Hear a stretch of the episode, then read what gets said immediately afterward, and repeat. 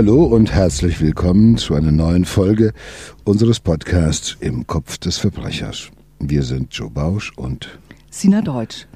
Wir analysieren heute das Verhalten eines jungen Mannes, der seine Ex-Freundin getötet hat. Man könnte meinen, das ist so eine ganz klassische Beziehungstat, ähm, nichts Außergewöhnliches, aber der Täter, über den wir sprechen, ähm, hat eine sehr bizarre Idee gehabt, wie ich finde. Er hat nämlich sein Opfer in einem Tattoo verewigt.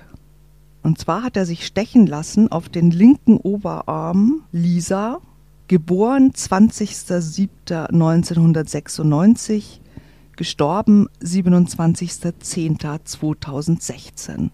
Also er hat ein Geburtsdatum, Datum, ein Todestag ähm, unter ihrem Namen stechen lassen und dann noch die Worte Gracias por todo, also Spanisch für Danke für alles. Das heißt, diese, mit diesem Tattoo, das ich unfassbar zynisch auch finde, hat er seiner Ex-Freundin und Mutter seines Sohnes gedankt. Danke für alles. Er hat sie aber vorher getötet. Nachts im Schlafzimmer hat er auf Lisa H. eingestochen, weil die 20-Jährige einen neuen Freund haben soll. Sind aber nicht mehr zusammen, möchte ich dazu auch sagen. Ne? Das heißt, die Liebe endet im Tod.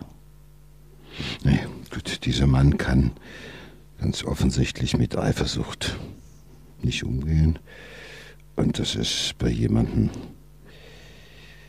bei dem das nicht so ist, dem leicht gekränkt ist, äh, der niedrige Frustrationstoleranz hat, ähm, der sofort bis in seine Grundfesten der Persönlichkeit und seines Selbstwertes erschüttert ist, der kann damit nicht umgehen. Also, wir alle sind mal traurig, wenn wir verlassen werden. Wir wollen auch alle nicht betrogen oder beschissen werden. Und das macht uns auch bestimmt ab und zu wütend. Aber dass wir töten wollen, das ist nicht bei jedem von uns so. Der Täter flieht dann mit dem äh, gemeinsamen äh, Sohn, der ist 18 Monate alt, ähm, nach Spanien und wird einige Tage später gefasst. Die Frage, die sich natürlich stellt hier ist, wie konnte das so weit kommen? Und wir gehen mal zurück zu 2014, denn da werden Lisa H. und Dominik R. ein Paar. Ein Jahr später kommt ein Baby. Die junge Familie zieht in eine hübsche Wohnung in Niederbayern. Aber die Idylle trügt. Es gibt immer wieder häufig Streit zwischen den beiden und es fliegen auch mal die Fäuste. Und auch er ist nicht äh, kein Kind von Trauerkirche, mhm. sag ich mal. Also er arbeitet auch nicht, sondern begeht äh, äh, mehrere Einbruchsdiebstähle. Er muss ja das Familienleben, das idyllische finanzieren. Außerdem ist er auch noch pathologisch spielsüchtig. Also auch das will finanziert äh, sein. Er wird dann auch gefasst. Ähm, ähm, aber die Familie äh, wirkt so positiv, ne? Mit der netten Frau, hübsche, hübsche Frau und das und der süße Sohn. Also die wirken so nett und das, sie sagt auch für ihn aus. Das heißt, er musste nicht ins Gefängnis. Er musste nicht ins Gefängnis. Genau. Man sagte, da machen wir mehr kaputt möglicherweise äh, und deshalb lassen wir das so und äh, ja. Aber was jetzt schon klar ist bei all dem, was wir was schon äh, ist äh, es ist eine antisoziale, also dissoziale Persönlichkeit. Ja. Einbruch, Diebstähle, äh, in der Beziehung irgendwie permanent gibt es Streit und auch Übergriffe, ähm, Spiel, Zocker. Also da kommt schon einiges zusammen, ja, was äh, über die Persönlichkeit dieses Täters eine ganze Menge aussagt. Also, und äh, es sind die soziale Kriminelle, der bescheißt, der betrügt, der einbricht. Und normale Arbeit, das äh, interessiert ihn nicht. Da setzt er auf Glücksspiel. Und äh, wenn er mit offenen Augen auf sich gucken würde, dann ist es doch auch schwer auszuhalten, weil wenn er sich selbst betrachtet, sieht er, er kriegt eigentlich nichts ordentlich auf die Kette. Alles, was er da an Familienidylle, Family und so weiter äh, aufgebaut hat, das ist im Endeffekt, ja, das ist äh, eine Kulisse, eine Scheinkulisse. Äh, nichts davon trifft zu und nichts davon hat im Endeffekt auch für ihn wirklich eine Bedeutung. Ja, nur drei Monate nach dem Einzug in die gemeinsame Wohnung ist auch schon Schluss zwischen den beiden. Dominik R. und Lisa H. trennen sich. Dass das Beziehungsende noch ein so furchtbares Nachspiel haben wird, ahnt niemand. Die Nachbarin hat auch gesagt, ähm, man hat sie streiten gehört, aber man macht sich da keine Gedanken. Ich meine, wer denkt auch schon, dass das äh, so enden wird? Und wie das so ist, immer bei diesen Streits ähm, geht es dann auch um das Kind. Sie droht damit, dass sie das alleinige Sorgerecht für den Sohn beantragen will. Und er weiß dann natürlich auch, er hat keine Chance, weil er ist der, der beinahe ins Gefängnis gekommen wäre, der nicht arbeitet, der ähm, Einbruchsdiebstähle begeht, während sie ähm, eine, eine ordentliche Mutter ist sozusagen. Also er weiß, er hat keine Chance, dass er wird das Sorgerecht nicht bekommen gegen sie. Aber er will den Sohn natürlich auch, ne? Ja, das ist ja nicht so, dass er den Sohn möchte, weil er der treusorgende Vater wäre, der sich immer kümmern will oder sowas. Da geht's das sind reine äh, letzte Machtspielchen von äh, Verlierern, so sage ich das mal. Also die sagen, ja, ich muss mich um meinen Sohn kümmern. Wie oft habe ich das in meinem Leben gehört? Von Leuten, die sich jahrelang nie gekümmert haben. Da ging es nur noch am Ende einer Beziehung nochmal zu zeigen, ja, äh, äh, wird über das Kind, äh, über das gemeinsame Kind wird dann nochmal so eine narzisstische Verletzung, die man erlebt hat, wird das nochmal nachgearbeitet. Man kann sich jetzt nicht mehr persönlich streiten, man kann sich nicht mehr gegenseitig auf die Mappe hauen, aber man kann über den Streit oder über den Streit über das Kind und das Sorgerecht kann man immer noch in einem, sage ich mal, seltsam pervertierten Beziehungskontakt und Scharmützel im Endeffekt bleiben. Also es ist nicht Liebe und die Sorge um das Kindeswohl, was dazu führt, dass er sich hier um das Sorgerecht äh, ähm, streitet, sondern das ist äh, reine, reine narzisstische Kränkung. Und da geht es um Macht und da geht es um Machterhalt und äh, man will Einfluss behalten, man will auch, äh, sage ich mal, Einfluss auf die Emotionen der Frau weiterhin nehmen. Ja, wenn dir immer, du wirst mich immer wieder sehen, alle 14 Tage hole ich das Kind ab und ob du kotzen musst oder nicht, ich hol's ab und so weiter. Ist ja so durchsetzen, Willen durchsetzen. Wenn du keinem Menschen sonst irgendwie was vorschreiben kannst, aber da kannst du dir vom Gericht aus sozusagen die Legitimation geben lassen, dass du den Anspruch darauf hast, diese Frau jetzt jetzt noch über viele, viele Jahre noch ein bisschen, ja, immer wieder, äh, ja, was heißt zu quälen, immer wieder dran zu erinnern, das ist mein Sohn, egal mit wem du zusammen bist, das ist mein Sohn, das ist meine Geschichte und so weiter und so fort. Reines Machtspielchen und sonst nichts anderes. Ja, wenn man den Einfluss auf das Kind weiterhin hat, hat man gleichzeitig auch den Einfluss auf die Mutter. Auf alles auf die Mutter. Das ist auch sofort, das macht Druck sogar auf den neuen Lebensgefährten. Das ist ein ganz, ganz bekanntes Spiel. Also äh, Familiengerichte könnten davon ein Lied singen, was da jeden Tag irgendwie äh, Menschen sich antun und Verbrechen und über ihre Kinder im Endeffekt Kriege fortsetzen, äh, Verletzungen aus Beziehungen noch austragen, äh, zehn Jahre nachdem sie schon lange nicht mehr zusammen wohnen und schon längst geschieden sind. Oder das ist unfassbar. Da ist er also wirklich nur ein extremes Beispiel für das, was jeden Tag irgendwo passiert. Aber es kommt anders.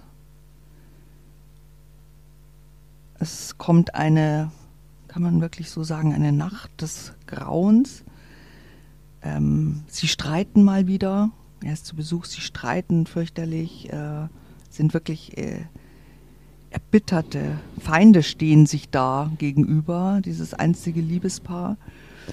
Und plötzlich hat Dominik R. ein Messer in der Hand und äh, sticht zwölfmal auf die junge Mutter ein und ähm, sie verblutet nach außen. Das heißt, er hat schon ja, heftige Verletzungen zugeführt. Aber ist egal. Es ist ja nicht der erste Streit, den die beiden haben. Das haben sie haben schon oft äh, gestritten. Das gehört bei denen zu einem Ritual. Und natürlich wird immer mal eine Schippe draufgelegt. Das ist so, das eskaliert. Und, äh, und zwar auf beiden Seiten. Man, irgendwann will man sich auch verletzen. Und irgendwann mal ist der eine Spruch, auf den muss ein anderer folgen, und da kommt der nächste. Das ist uns ja allen nicht fremd. Nur mit dem feinen Unterschied, dass es irgendwann nicht mehr reicht, dass man sich verbal verletzt, sondern irgendwann ist der Punkt erreicht, da wird man sich wirklich auch verletzen wollen. Und bei ihm gehen halt alle Sicherungen durch. Also da kommt jetzt alles zusammen. Mangelndes Selbstwertgefühl, äh, nicht auszuhaltende pathologische Eifersucht, äh, äh, narzisstische Kränkung und alles kommt zusammen und das sucht jetzt nach einem Ventil. Und diese zwölf Stiche, das ist ja, das ist ja ein Gemetzel, das ist ja Ausdruck sozusagen eines eskalierten Streits, der halt einfach auch noch, den er noch fortführt, da ist sie schon längst stumm. Interessant auch danach ähm, sein Nachtatverhalten. Also ich, denke, er könnte, also er hat sicherlich keine Panik verspürt ähm, und, und keine Reue, weil er agiert absolut pragmatisch jetzt, ja. Also die Tote, die liegt ja im gemeinsamen Schlafzimmer. Da liegt sie, äh, Menge Blut. Was macht er? Er packt die Leiche seiner Ex-Freundin in blaue Plastiksäcke und verschnürt sie sorgfältig. Damit sie nicht gleich gefunden wird, äh, versteckt er diese, äh, dieses Bündel mit den Plastiksäcken und der Leiche in einer Kaminnische. Und er schüttet noch Katzenstreu über die Tote, um dem Leichengeruch vorzubeugen. Die äh, blutige Bettwäsche bringt er zum Wertstoffhof. Und er hat auch dann noch, äh, nachdem er den Tatort äh, sauber gemacht hat, noch viel zu tun in der Wohnung, ähm, zum Beispiel Online-Shopping. Er überweist vom PayPal-Konto der Toten erstmal Geld auf sein Sportwettenkonto. Und dann bestellt er, er hat nämlich geplant, dass er sich ins Ausland äh, absetzt, er bestellt für diese Flucht natürlich alles von ihrem Geld und ihrem Konto bezahlt. Goldbarren, Babynahrung, Windeln und ein Sonnenverdeck fürs Auto. Alles, was man so braucht, nachdem man jemanden umgebracht hat. Also dieses Nachtatverhalten zeigt ja äh, nochmal eindrucksvoll, also dass es sich um eine völlig antisoziale psychopathische Persönlichkeit handelt, diese Gleichgültigkeit, also neben der Leiche zu sitzen und Kontoüberweisungen zu tätigen und zu sagen, okay, kann ich ruhig überziehen, weil muss ja keiner mehr bezahlen. Also es sprengt eigentlich jede Vorstellungskraft. Und, äh, nicht, Aber sie ja eigentlich auch beklaut noch. Ne, naja, dann, also das ist ja nochmal, jetzt ist sie schon tot und kann sich da nicht mehr wehren. Jetzt nehme ich mir auch das, was ich brauche, auch noch. Äh, für den Täter ist es irgendwie logisch. Und mich wundert es auch nicht bei diesem Täter äh, die böse Frau, die ist halt weg, die hat ihm Böses angetan und jetzt ist selbst dran schuld, jetzt ist sie halt tot. Und äh, eigentlich fühlt er sich ja als Opfer. Also er hat das ja alles ausgehalten. Er hat ja irgendwo jetzt äh, alles an der Backe, ja, das Kind und äh, muss sich kümmern und so weiter und so fort. So denkt er in dieser, so verquer ist ja die Denke oftmals. Und sie hat ihn ja zum Täter gemacht. Ja, Erst hat sie ihm geholfen, dass er nicht in den Knast muss, aber jetzt hat sie es geschafft, weil jetzt hat er sie. Also quasi sie ist selber auch dran schuld. Selbst dran ne? schuld, mhm. selbst dran schuld. Und so denkt er. Und, äh, und er ist ein Opfer. sitzt er da und ja, er ist ja das Opfer. Er hat ja ohnehin das Gefühl, dass er äh, das geborene Opfer. Er hat das ganze Problem an der Backe. Und äh, Also er muss das alles machen. Für ihn ist es, er denkt ja sehr logisch. Also Flucht vorbereiten, Sportwetten noch schnell machen. Äh, also das macht ja all das, was er ohnehin auch äh, vorher gemacht hat, nur mit äh, das unmittelbar nach einem doch ähm, heftigen Mord. Wobei man nicht genau weiß, könnte auch natürlich auch eine Geschichte im Affekt gewesen sein es kommt darauf an, ob er das Messer mitgebracht hat oder ob er eins genommen hat, was da stand. Das ist auch egal letztendlich. Äh, das Nachtatverhalten zeigt uns einen eiskalten, skrupellosen Täter. Und ähm, vor allem, wenn man überlegt, dass er ja danach äh, noch äh, Nachrichten äh, schreibt äh, an die Mutter von Lisa, also immer noch mit dem Handy und dann so den Eindruck erweckt, sie lebt noch. Äh, er bleibt ja noch zehn Tage. Der ist unglaublich. Er bleibt mit zehn diesem Baby Tage lang. zehn Tage in der Wohnung, wo die Leiche daneben ja. liegt, ja, Ja, ja. Und dann, ne, äh, dann sagt er, gut, jetzt, äh, jetzt los, jetzt muss ich mal fliehen.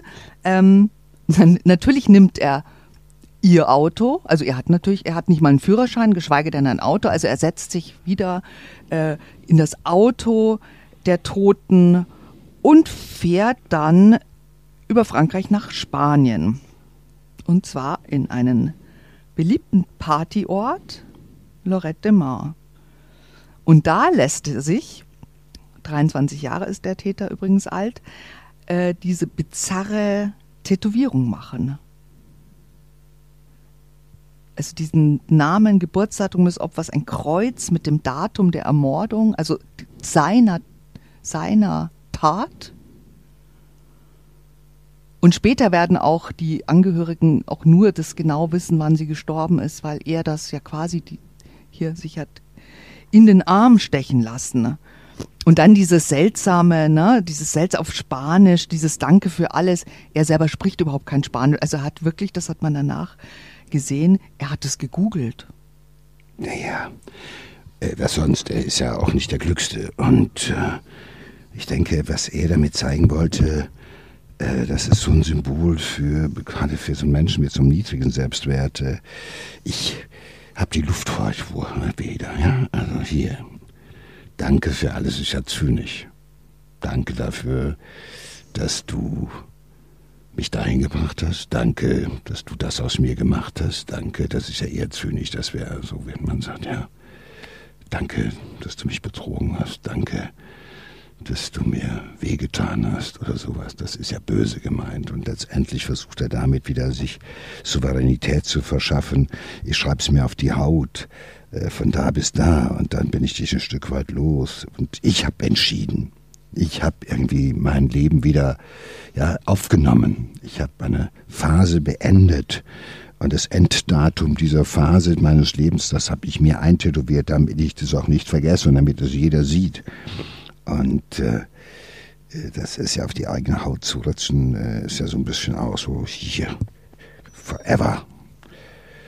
Und egal wo du hingehst, äh, egal was passiert, diese Tätowierung, ähm, die sorgt dafür, dass ich immer an dich denken werde. Ich bin noch lange nicht mehr, ich bin noch lange nicht mit dir fertig. Das ist sozusagen, du bist zwar tot, aber fertig bin ich mit dir noch lange nicht. Also auch wieder diese pathologische Eifersucht, dieses Selbstwert, das ist alles da irgendwie so, äh, so, so, eine, so eine Tat auch im Endeffekt so das Opfer, was da hast du mich hingebracht und damit ich es nicht vergesse, wenn ich ja in den Spiegel Also es schaue. ist immer noch Hass in es ihm. ist ne? immer noch, äh, es ist immer noch äh, Hass und er ist immer noch der Meinung, er hat das absolut Richtige getan.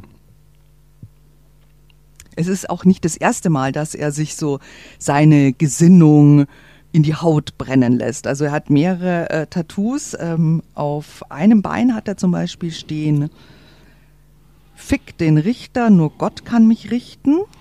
Auch ein schöner Spruch. Und auf dem anderen, die Wahrheit schweigt, wenn das Para spricht. Para ist so ein Rapper-Slang ähm, für Geld. Also schon sehr vielsagend. Und dann hat er noch eine Tätowierung, nämlich eine geballte Faust. Und auch da könnte man natürlich spekulieren, ob äh, diese, diese doch aggressive Geste auf seinem Körper auch schon seiner Ex-Freundin galt. Ja, es ist jedenfalls, ich sage mal, es ist ein äh, ein aggressiver Typ, es ist ein uneinsichtiger Typ und er identifiziert sich ein Stück weit, sage ich mal, mit so einem Outlaw-Image.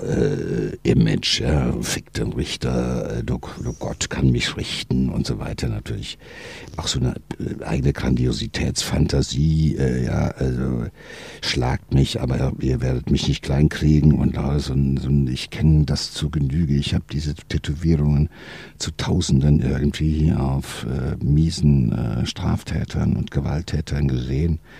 Und äh, einigen ist es dann später peinlich, wenn sie erstmal nicht mehr 23 sind und sagen, komm, das alte Faktum, das muss jetzt endlich weg. Da hatte ich, war jetzt ziemlich sauer auf mich selbst letztendlich.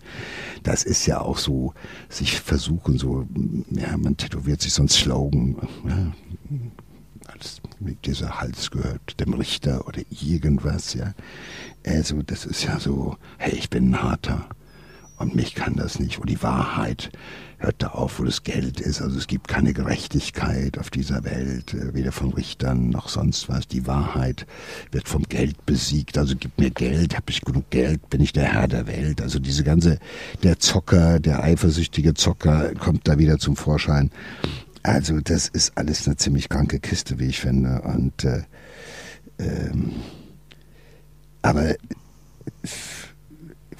das ist auch nicht der klügste Geist, muss man sagen. Das spricht auch natürlich für eine relativ nah, sag ich mal, für eine infantile, für eine ziemlich infantile Persönlichkeit. Also so on-off, so, so ist es ja. Also er kann wenig differenzieren, äh, Affekte nicht einordnen, äh, mit Zurückweisung nicht umgehen. Es ist alles so ein bisschen, ne? Äh, auch nicht aus einer, er kann auch nicht aus einer Situation irgendwie rausgehen, ne? gerade in diesen Streitsituationen. Nein, der kann nicht einfach sagen, jetzt ist gut, äh, ist in Ordnung, ja, es ist, ist alles, er ist viel zu schnell verletzt und dann ist eine Zündschnur ist jetzt sozusagen ist jetzt angezündet worden und die brennt dann, die brennt dann ab und äh, ja, aber ähm, Bruce kann eine Verantwortung übernehmen, die Schuld immer beim anderen suchen, immer so, ja ich hätte das nicht getan. Hättest du ein bisschen mehr Verständnis für mich gehabt.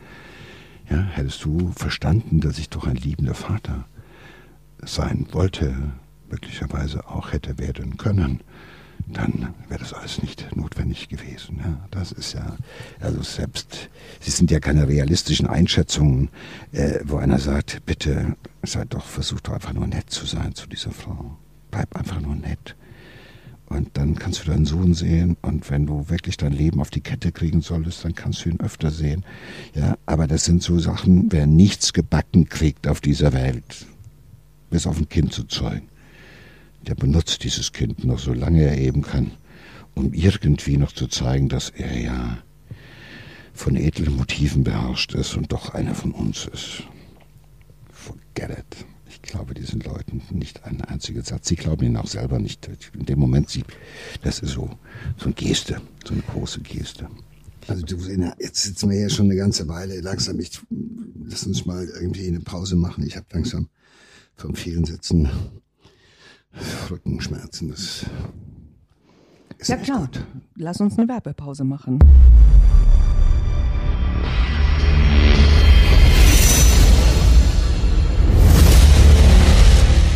Dieser Werbepause bearbeite ich meine Faszien mit der Black Roll, weil das hilft mir immer. Was sind denn Faszien genau? Ja, man muss sich das so vorstellen, die Faszien, das sind sozusagen die, das ist die dünne Haut, die die Muskulatur umgibt, die auch teilweise um die Blutgefäße herum ähm, sind. Also es sind äh, bindegewebige Strukturen, die halt eben äh, gerade die Muskulatur umgeben, Sehnen umgeben und so weiter. Und dem wird eine ganze Menge zugeschrieben und es sind natürlich auch teilweise feine Sensoren da drin, die halt eben uns Auskunft geben über die Haltung, die wir gerade haben oder auch natürlich Schmerzrezeptoren setzen in den Sehnen im Übergang zu den Faszien und ne, das ist halt einfach äh, ein komplexes bindegewebiges System und das kann halt Schmerzen machen, abhängig von falsche Bewegung, einseitige Bewegung. Ich sitze viel zu viel im Auto, bewege mich meistens zu selten. Und das geht uns ja allen so. Und deshalb leiden wir sozusagen an Verspannungen der Muskulatur und an äh, Problemen mit den Faszien. Und äh, da ist die Idee dahinter, wenn man die halt eben durch entweder intensive Massagen oder Wärme oder was auch immer oder Kälteanwendung kann man das alles versuchen zu behandeln. Aber eine gute Idee, von der ich absolut überzeugt bin. Das ist wirklich so eine Black Roll oder dieses Angebot von Black Roll mit Bändern, mit Bällen und so weiter, wo man eigene Übungen mitmachen kann. Weil ich finde, immer hinlegen und der Masseur macht da dann rum, ist zwar sehr angenehm. Ja, aber da hat man ja auch nicht Aber da machst Zeit du auch dafür. nicht, nee, da machst du auch nichts Aktives. Du machst ja, Ja. selber nichts Aktives, sondern es ist auch wieder genauso passiv und ich bin eher ein Freund von selber machen oder gemeinsam miteinander machen. ist ja auch eine gute Idee. Darf man ja auch mal machen, dass man sagt, hey, lass uns das doch gemeinsam jeden Abend machen oder morgens mal machen oder so. Das kann man ja einbauen in seinen normalen Tag hinein. Weißt du, so ein Ding hat man eventuell zu Hause liegen, im Büro liegen, einfach in der Schublade und nimmt es mit. Man kann es im Auto mitnehmen, wenn man unterwegs ist. Ja, das ist kein Sportgerät, was man irgendwie erstmal aufs Autodach packen muss, sondern ist alles klein, überschaubar, aber hocheffektiv, wenn man halt eben regelmäßig damit umgeht. Und das ist das Geheimnis, dass man es regelmäßig macht. Ja, und wenn es interessiert, man findet also eben auf YouTube oder auf, dem, äh, auf der Webseite von Blackroll findet man spezielle Übungsprogramme für äh, spezielle Fragestellungen, weil jeder hat ja so ein bisschen, der Mensch ist ja verschieden, wie wir wissen, jeder hat so seine äh, Problemzonen des Lebens, die er gerne angehen würde und das, bietet sich wirklich eine ganze Menge äh, an und dann kann man sich das anschauen. Und es ist ein ganzheitliches Konzept, was dahinter steckt, aus Mobilisation, aus Dehnungsübungen und aus gezielter Aktivierung und Kräftigung von Muskulatur. Das Ganze ist halt eben eine gute Balance zwischen einerseits äh, Aktivierung der Muskulatur und Regeneration. Ja, ich finde immer, man muss schon merken, dass man was getan hat. Ja, und auf der, am Ende des Tages soll es dich auch entspannen. Und dann weißt du, also das merke ich, ich habe selber auch so einen Teil, da merke ich, wenn ich was gemacht habe, merke ich das war schon, ich musste schon was tun. Das hat mich schon etwas Kraft gekostet, nicht viel, aber das kann man. Aber man merkt anschließend, dass es einem gut getan hat, spätestens so nach drei, vier Stunden und am nächsten Tag. Und wenn man das, weiß ich, zwei, dreimal die Woche wenigstens macht, das ist das Minimum, finde ich, dann wird man schnell merken, dass es einem besser geht. Also, wer jetzt neugierig geworden ist oder wer jetzt auch schon weiß, das ist was für mich, ich will das probieren, der soll bei der Bestellung unbedingt den Code BAUSCH20 eingeben. Dann kriegst du 20 Prozent auf deinen Einkauf beim Checkout und das Angebot gilt immerhin bis zum 18.10. Und ähm, Bausch 20 deshalb, weil man aussieht wie der Bausch mit 20, egal.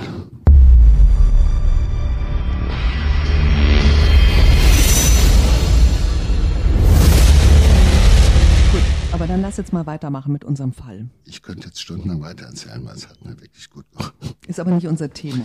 Ich komme wieder ganz von der Rolle. Man sagt, ja, ich bin ja völlig von der Rolle.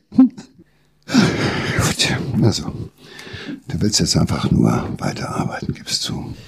Ja, ja, und du hast auch völlig recht, um das nicht zu glauben, denn äh, es ist äh, so, also die Leiche wird dann in Deutschland äh, gefunden. Ähm, alle trauern natürlich, die Eltern, Freunde sind natürlich entsetzlich. Ähm, und er macht aber Party.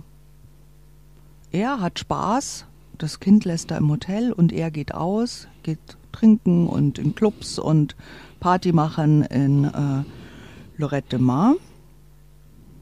Wahrscheinlich bezahlt er das mit den Goldbarren, die er von ihrem Konto sich von ihrem Geld gekauft hat.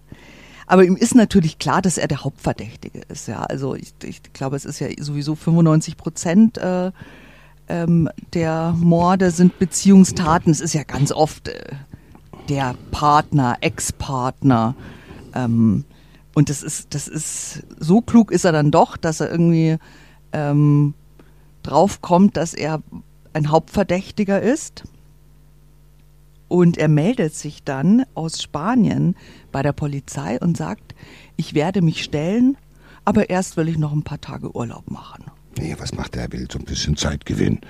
Ich meine, er geht wirklich davon aus, dass die Polizei in Deutschland darauf wartet, dass er sich dann mal wieder stellt, weil ist natürlich auch klar, Spanien hat nicht unbedingt ein Auslieferungsabkommen oder sowas, aber natürlich kann die deutsche Polizei der spanischen Polizei sagen, verhaftet ihn. Aber er will ja einfach mal erstmal so, hey, ich bin noch nicht fertig, es ist noch ein bisschen Kohle da, ja, es reicht nicht noch für ein paar Tage, hallo, ich stelle mich dann und äh, das zeigt ja auch, äh, lass mich noch ein bisschen Party machen, bis alles aufgebraucht ist, weil, naja, so schnell komme ich hier nicht mehr hin zurück. Wahrscheinlich, ja. ja. No, das kann man ja schon, no, kann man schon, sogar er kann das begreifen. Kann ein bisschen länger dauern. Kann ein bisschen länger dauern.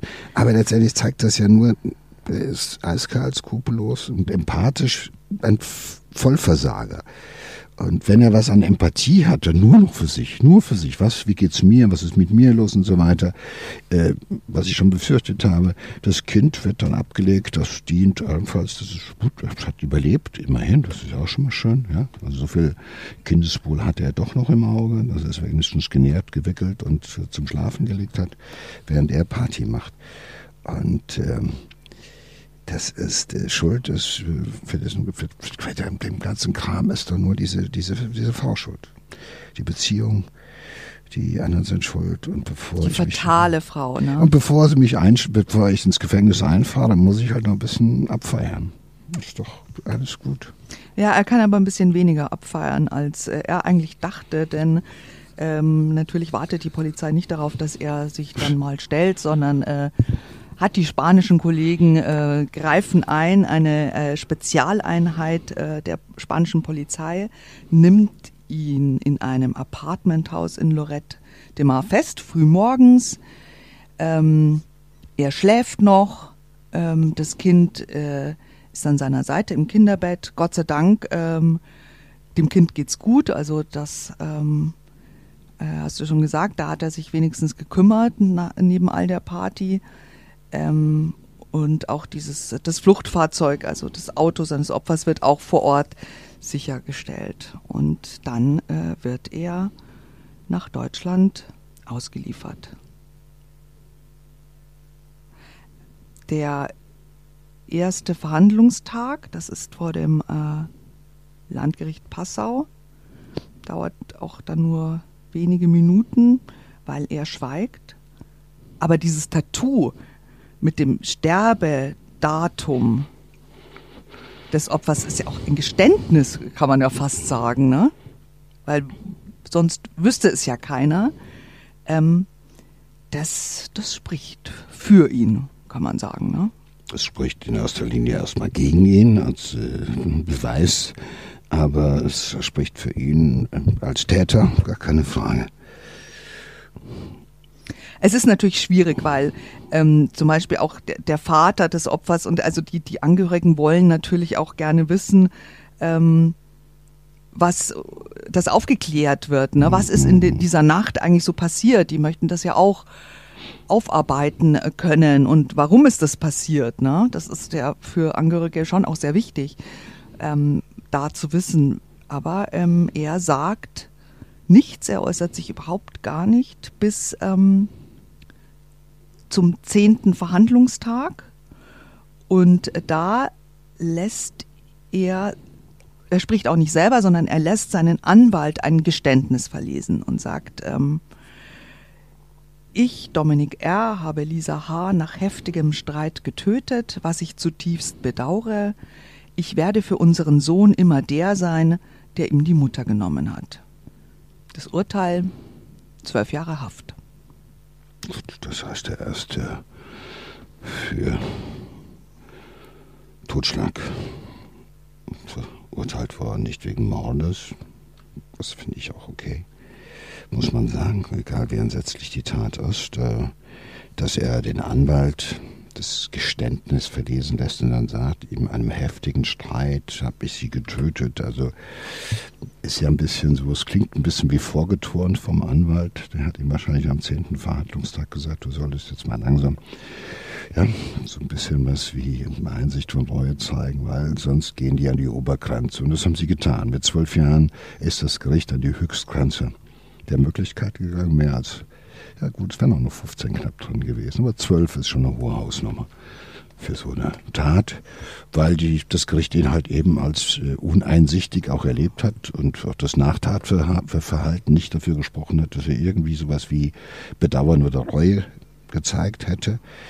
Und das war nun mal der letzte Versuch. Und dann nochmal zu sagen, ich werde unserem Sohn immer der sein, der ihm die Mutter genommen hat. Ziemlich pathetisch auch. Also nochmal irgendwie wieder so eine Nummer, unserem Sohn, meinem Kind, also werde ich ne, nichts anderes mehr sein als der äh, Vater, also ne, der ihm die Mutter genommen hat. Also nochmal so diese Selbstüberhöhung, nochmal dieses lamoyante Selbstge bedauern oder sowas, von man ihm eigentlich irgendwo, ich, also das macht mich eher noch, äh, wenn, der, wenn man so liest, denkt man, ja, ja, aber wenn man den Täter vor Augen hat, dem glaubst du auch noch nicht mal das, sondern am Ende noch so eine pathetische äh, Dings, damit werde ich ja gestraft sein, ja. Ich wäre, ich habe mich ja selber bestraft, weil meinem Kinde gegenüber werde ich immer nur der Mensch sein, der ihm die Mutter genommen hat, ja.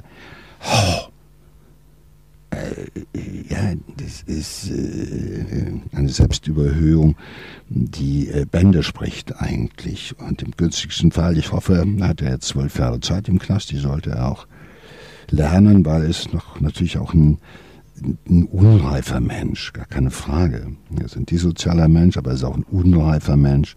Er hat jetzt im Knast wenigstens die Zeit, äh, Empathie zu lernen, Umgang mit Aggressionen zu lernen, kann ein bisschen Selbstwerttraining machen, ja, kann nachreifen, möglicherweise in seiner Persönlichkeit. Im günstigsten Fall. Ich meine, ja. im günstigsten Fall, weil Knast ist nicht der idealste Ort dafür, ja. aber ich meine, es ist der sicherste Ort, wo man ihn jetzt wissen möchte, damit er halt, da hat er die, wirklich die Möglichkeiten. Und wenn er alles gut macht, dann kann es halt eben früher dazu kommen, dass er entlassen wird. Und wenn er alles so weitermacht, wie er das bisher gezeigt hat, dann wird es halt irgendwie nach zwölf Jahren ein Mensch entlassen, der sich nicht nur nicht gebessert, sondern wahrscheinlich noch weiter verschlimmert hat. Und seinen Sohn. Vorzeichen sind jedenfalls nicht günstig. Ja, also seinen Sohn äh, wird er draußen dann erst wiedersehen, wenn der dann auch schon äh, ein Teenie ist, ja, wenn der in der Pubertät ist. Und, und die Frage ist, ob das Kind ihn überhaupt sehen will. Diesen Vater, der ihm die Mutter genommen hat, wie er so ja. pathetisch sagt. Na, ich habe sowas, ich, das macht mich teilweise so wütend. Ich habe so viele erlebt, die dann einfach zum ersten Mal im Knast sich wieder daran erinnern, erinnert hat, dass sie Väter sind, weil das jetzt auch gut ankam. Ja, ich möchte mich doch um mein Kind kümmern und äh, ich muss dann wieder raus, weil meine Frau kriegt gar nicht auf die Kette und einer muss sich doch kümmern, ja wo man sich fragt, oh, hallo, du hast in deinem ganzen Leben nur gezeigt, dass du dich um nichts kümmerst. Dass du noch nicht mal Mitgefühl hast oder sowas. Und jetzt bist du der große Kümmerer. Also was willst du mir da weiß machen? Weil das immer noch so an etwas rührt. Ja, so der Vater. Ich bin zwar ein Verbrecher, aber ich bin immer noch Vater. Das wird immer noch so ein Appell an irgend so etwas, was dazu führen könnte, dass man ja etwas nachsichtig ist. Ich hoffe, darauf fällt, fällt niemand rein.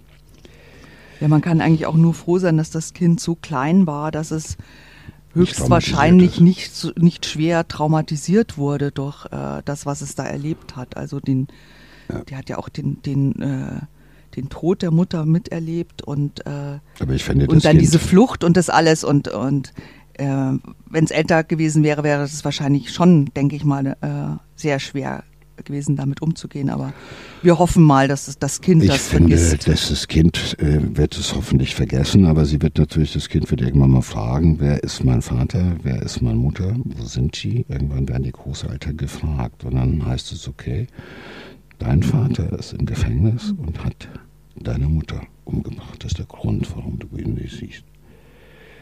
Und dieses Kind wird bis zum zwölften Lebensjahr, ein, zwei Mal im Jahr, am Geburtstag, am Todestag vielleicht irgendwo auf den Friedhof gehen.